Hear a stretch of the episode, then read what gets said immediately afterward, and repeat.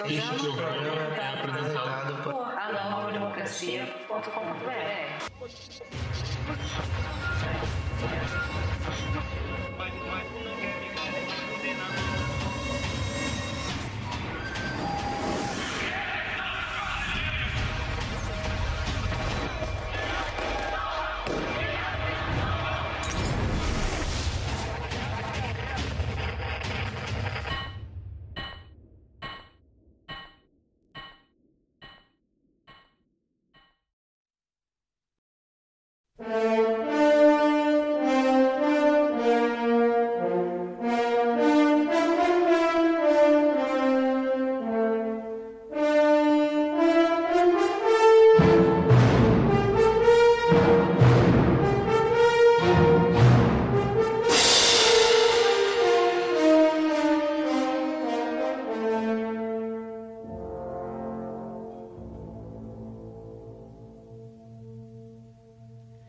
Quarta-feira, 12 de janeiro de 2022.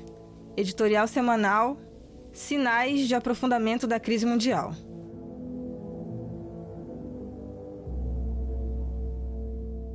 A economia mundial não saiu da crise cíclica, dentro da crise geral do imperialismo, na qual mergulhou no segundo trimestre de 2019, e já se desenha outra bolha.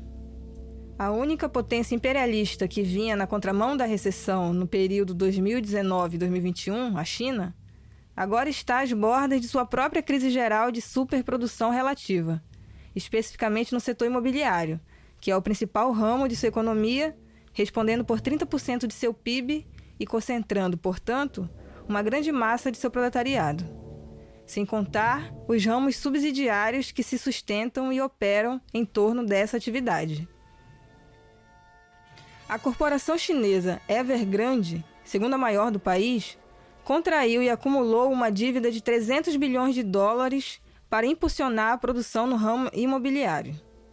Tanto os capitais fictícios, economia especulativa, afugentaram-se, decaindo o preço geral das ações do mercado financeiro, desvalorização do capital, como também os preços dos terrenos na China decaíram, 17,5% em agosto de 2021 produzindo o mesmo efeito.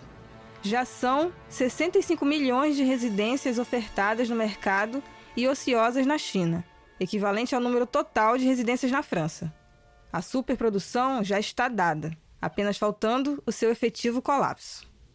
Tal é a lei fundamental do capitalismo, elevada à milésima potência na sua fase monopolista e última, imperialismo, que a produtividade, elevada sem precedentes pela burguesia monopolista com fins de baratear a produção e alcançar a taxa máxima de lucro possível, extrapola a capacidade de consumo social.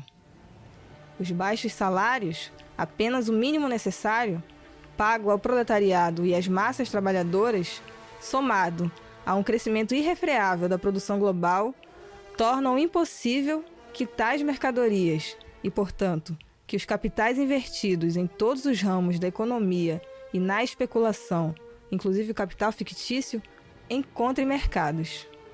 Ou melhor, há consumidores em potencial, pessoas desejosas e necessitadas de mercadorias, mas estes não podem comprá-las segundo necessitam, na mesma proporção em que são produzidas. O resultado é a crise geral cíclica de superprodução relativa, que, vejam, só pode ser relativamente debelada com o crescimento ainda maior da pauperização das massas e da produtividade. Combinação cujo desborde será uma crise potencialmente ainda mais catastrófica, uma pior a outra. Quando estourar a inadimplência e a demissão em massa neste setor da economia chinesa, visto que não se pode continuar produzindo para o mercado saturado, se tornará ainda mais restrito o mercado consumidor visto que tais desempregados serão, na prática, excluídos do mesmo. Assim como a inadimplência produzirá a derrubada de outros setores da economia, num efeito dominó, que agravará a restrição do mercado, afetando decisivamente o mercado mundial. Como diz Marx, é essa a única dialética, a dialética da crise geral do capital, que os capitalistas podem entender quando estourar as crises, pois entra em suas cabeças amarteladas.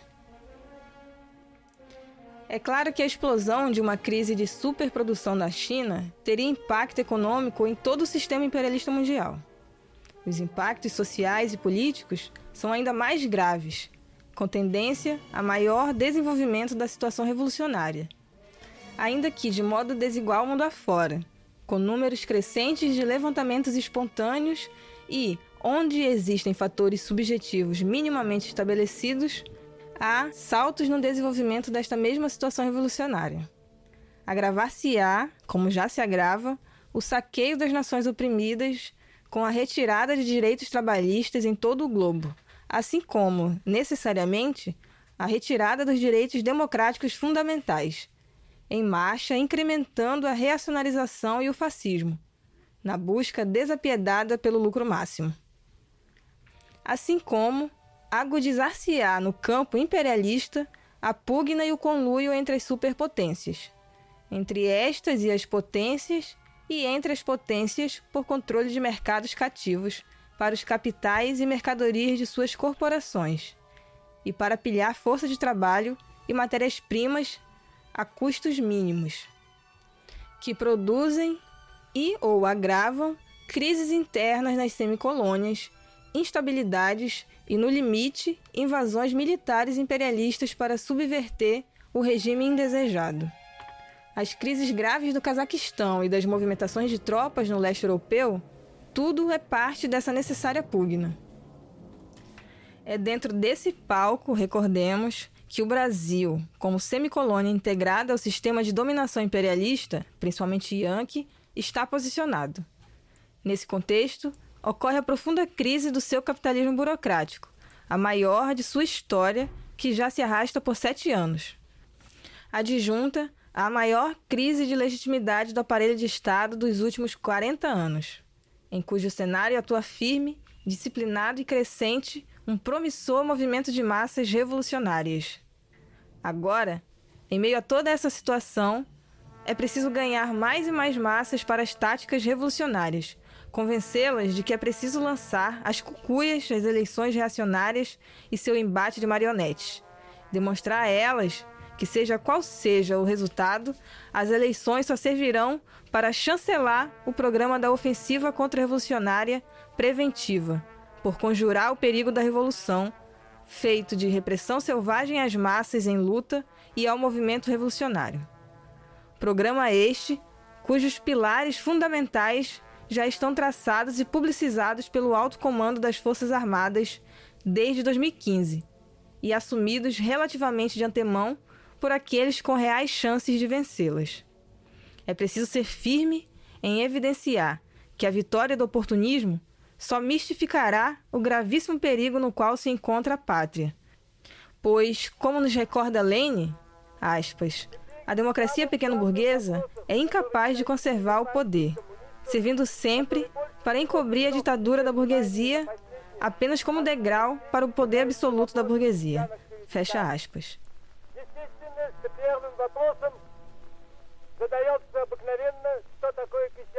Assim, tem grande valor a recomendação do grande timoneiro. Abandonai as ilusões e preparai-vos para o combate.